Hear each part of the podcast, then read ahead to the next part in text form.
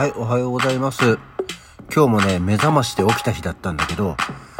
昨日言ったみたいなことはちょっと気持ちで引っ張られるところもあるからね、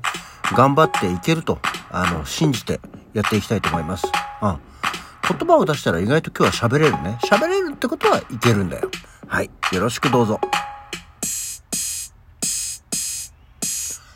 はい。改めましておはようございます。10月19日の水曜日午前6時48分、起き抜けラジオ西京一でございます。ね。ちょっといつもより心もち、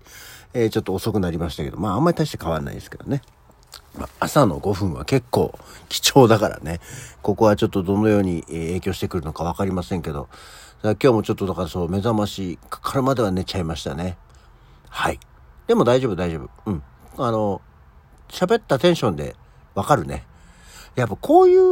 うところでこう、まず朝の調子がわかるから、ラジオやっててよかったなと。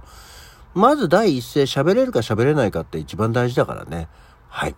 というような感じでございます。相変わらずね、あの、口内炎がひどいんだよ。なんか治んないな。口内炎ってこんなに引っ張るものだっけ？あんまり普段口内炎とかにならないんだよね。口内炎になったって思ってってるの本当にもう全然記憶にないぐらいなんでこの長らく口内炎があの口の中にいるのが本当に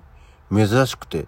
なんかドキドキ逆にねこんなに長いのかどうかがよくわかんないからドキドキしちゃいますけど。で今ほらその口内炎ってさあのビタミン B がいい。ねチョコラ BB とかそういうのもいいよっていうあるって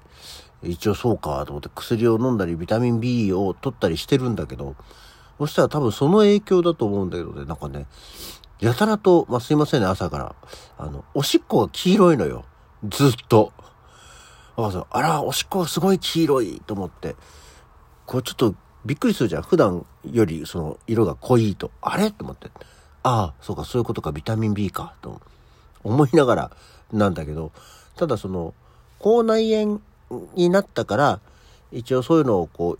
良くするためにもビタミン B を取りましょうでビタミン B を取るのに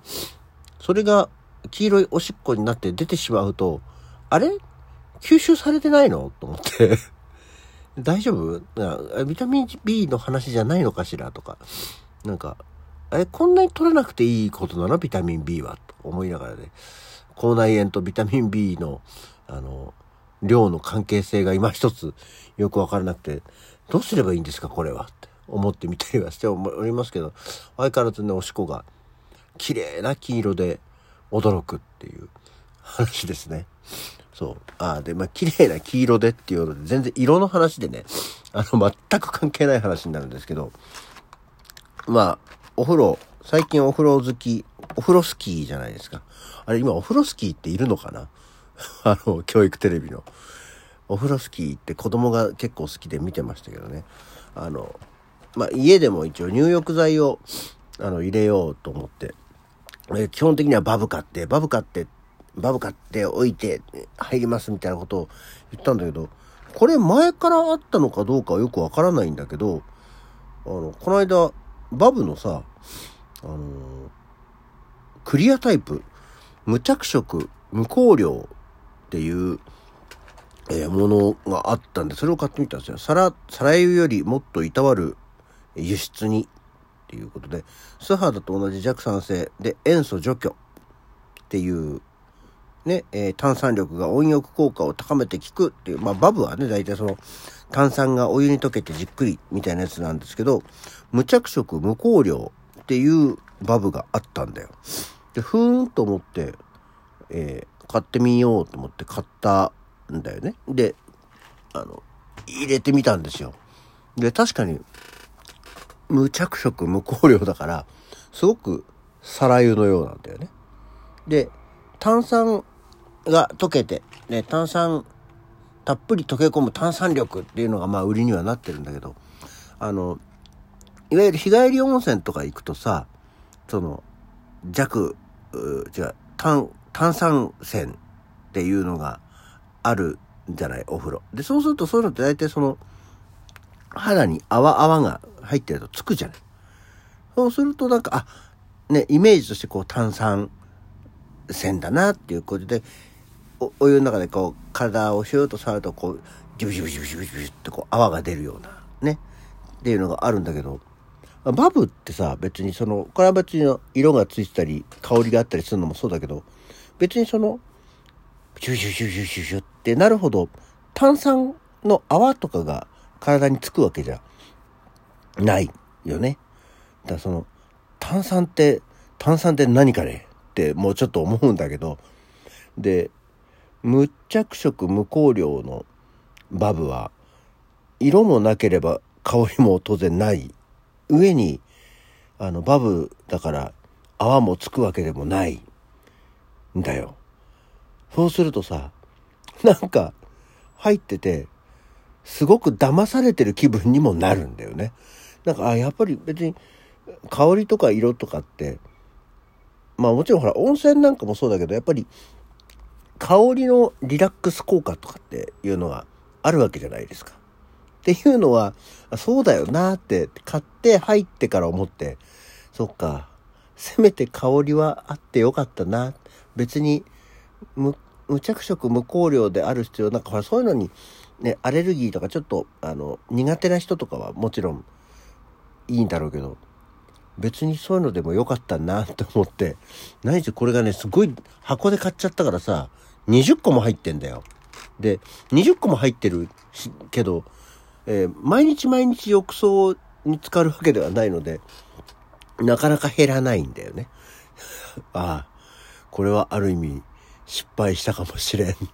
これ、なくなるまで新しいの買えないじゃんなんかやっぱもったいないじゃん、そんな。いっぱい、新しいの買って、色とか香りがある方やったら絶対そっちの方優先しちゃうから、結果残っちゃうからさ、これはじゃあちょっと使い切るまで 頑張ろうって思って、えー、お気をつけいただきたいと思います。いや、これ、いや、これはこの無着色無香料のやつ使ってる方は違うよ。これは、こういうもの、そういう風に使うんじゃなくて、みたいなのがあればね、あの、そっとアドバイスをいただけたりするといいと思いますけど、これはちょっとね、びっくりした。あの、多分その分、バブってこんなに大きい箱じゃなかった気がするんだけど、香料と着色料がない分お得だったので量が増えてるのかなと思っておりますね。お値段もそんなに高いものではなかったんでね。えー、なのでっていうちょっと色つながりで、えー、バブのお話をさせていただきましたけど。あ、そうそう。あとそう、今日はいろいろちょっと取り上げてなかったトピックの話、えー、をしようと思ってるんですけど、あれね、あの、神楽坂の木の膳が閉店しちゃいましたね。しちゃってましたねっていうのをね。あのどうでしょうご存知ない方もいらっしゃるかもしれないですけど神楽神楽坂あの、まあ、JR でいうと飯田橋ですけどからほんとほどないところにある木の膳という甘味どころというかねあのところがあってお菓子屋さんっていうのじゃないんだよね。あの、まあ、抹茶ババロアというのがとても有名なところで、えー、美味しい抹茶ババロアを売ってるお店、テイクアウトもできるし、お店でも食べる、甘味どころで食べるところがあるのがあったんですけどね。私基本的にね、抹茶のお菓子とか抹茶のスイーツって嫌いなんだよね。本来抹茶は苦いものなのに、なんかその甘く処理をされてることが多いので、抹茶のスイーツというのはあまり好きではないんですけども。この木の膳の抹茶ババロアは、もうその抹茶ババロア自体は、ちゃんとこう、抹茶苦いんだけど、周りにあんことか、えー、生クリームとかがついて、あの、バランスをとって、えー、スイーツとして成り立つっていうものだったんですけど、まあそこね、あの、ちっちゃいお店じゃないんだよ。そのもう、ビルを建ててるぐらいのところなんだけど、あの、何？その、店主の高齢化のために、えー、閉店しますっていうような、こう、張り紙というか、ホームページなんかにも、えー、記載があったんですけど、えー、あんな大きいお店で、店主が高齢とか、その、体調がみたいなので、やめてしまうんだと思って。ね、あの、お店の味自体はこう、誰か他の従業員とかそういうお菓子を作る職人さんとかに引き継げなかったんだろうかね、と思いながら、何か他に事情があったのかもしれないですけどね。で、その木の膳っていうところは特にそのほら、結構有名なところだとさ、あの、支店があったり、例えばデパートがあったりとか、あとはオンラインショップがあったりみたいなのがあるけども、もともとデパートとかにも出店はしてなかったのかな？もう催事の時にしかなかったような記憶がありますけど、私支店もないので、えー、もう二度とあの抹茶ババロアが食べられないくなってしまったのがすごく残念っていうのが結構ツイッター界隈でも出てましたね。なんか、どこぞのな、なん、坂の方のアイドルなんでしょうか？なんか、が、なんか、で有名になったりはしてたようですけどね、昨今は。うん。まあそういうの、そこには全く疎いので知らなかったですけど、えー、お店でね、いた、いただいたことがなかったので、まあ一度ぐらいは昨日前お店で食べたかったなと。ね、出来たての、作りたてのやつを食べたかったなと思いましたけど、それも叶わず残念でございまして、ね、まあもう、お店自体がないし食べれるあれがないので、昨日前、ね、よろしかったらどうぞと言えないのが残念なんですけど、あまあ、めったに食べるお店じゃないんで、1年に1回とか2回食べればいいかなぐらいのとこだったんですけど、まあね、いざやっぱりなくなってしまうと残念だなと思っております。というような感じで今日は、えもろもろいろいろな、えー、最近取り上げなかった、あ、これ喋ろうと思ってたことをお届けさせていただきました。そんなわけで、今日の起き抜けラジオはこの辺で。それじゃあまた次回。